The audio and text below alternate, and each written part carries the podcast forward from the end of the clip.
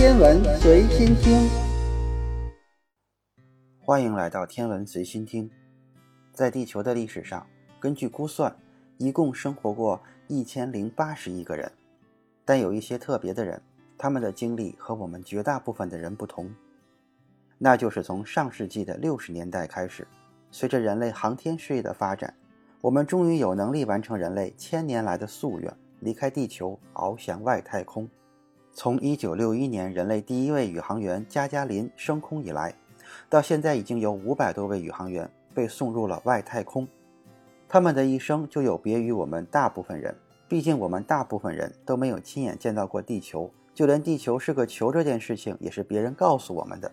不过，在航天员中还有十二位更为特别的人，他们是上世纪阿波罗计划的英雄，是芸芸众生中踏上另外一个星球的。极少部分人，虽然说有的人人生经历不同，但是还有这么一个人，他的人生真的很特别，因为他死后并没有像所有人那样被埋葬在地球上，而是被埋葬在了另外一个星球上。这个星球就是月球。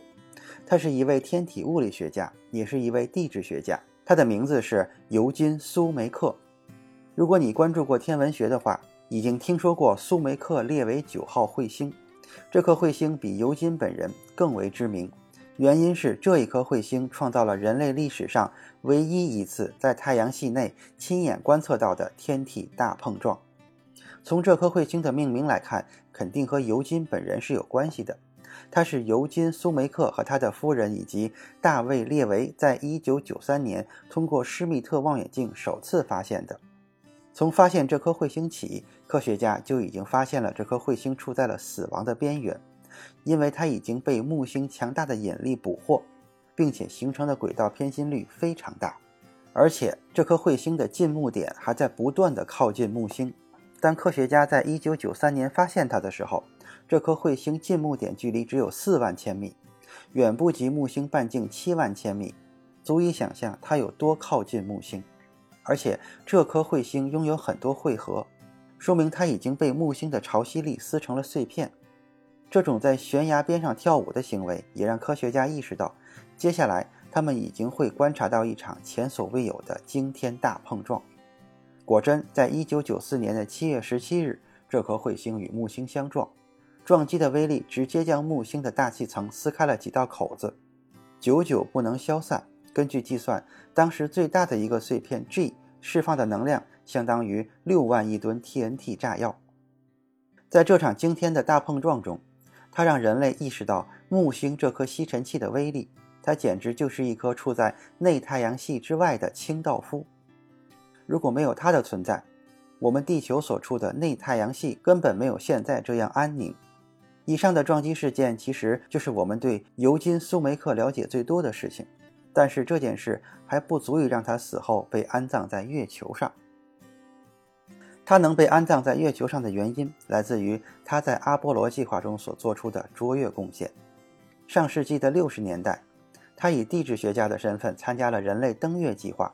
并展开了对既定着陆地区月球地质情况的研究，为宇航员在月球着陆做足了准备。在此之前，参与阿波罗计划的宇航员。还在位于亚利桑那州巴林杰陨石坑接受月球登陆模拟训练，因为这个陨石坑周围的环境和将要在月球上登陆的地点十分的相似，但是当时人类并不清楚这个陨石坑是怎么来的。一九六零年，尤金·苏梅克在这个地方发现了自然形成的柯什英，并发表了一篇论文，揭示了陨石坑的形成。因为这种矿物一般都存储在八十千米以下的地层之中。柯石英只能在高温高压下形成，因此这种矿物的发现也就揭示了巴林杰陨石坑的成因。它是距今五万年前一颗直径四十米的小行星以超音速撞击地球形成的。它在地质学方面的贡献，对阿波罗任务和其他 NASA 项目的成功都是非常宝贵的因素，让宇航员在登上月球之前，已经对周围的环境的地质条件有了比较透彻的了解。但在当时，年轻的尤金·苏梅克就有一个令人截肢的梦想，他一直对太空和人类殖民另一个星球的想法充满了兴趣。他多次表露出想成为一名宇航员，登上月球，亲眼看看月球地质环境的愿望。然而，他专注于自己的工作。他知道，作为一个天文学家和地质学家，比作为一个宇航员更有价值。在一九九七年的七月十八日，不幸的事情发生了。尤金·苏梅克在一场车祸中丧生。一位和他关系非常密切的好友就想着完成他一生中最大的梦想，于是他提议将尤金·苏梅克运送到月球上，让他在月球上安息。NASA 并没有拒绝这个想法，并且认为这是一个非常好的主意。可以表达对尤金·苏梅克多年来对航天事业的贡献。随后，尤金·苏梅克的遗体被火化，因为运送骨灰要比运送尸体容易得多。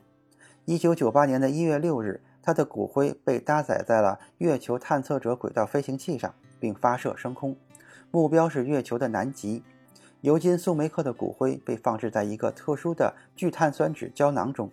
胶囊外面写上了他的名字、出生日期和死亡日期。还有一张他在一次地质考察中训练宇航员的照片。月球探测者号于1999年的7月31日到达月球，在同一天，轨道飞行器发射了载有苏梅克骨灰的小型太空舱，并将其坠落在月球上，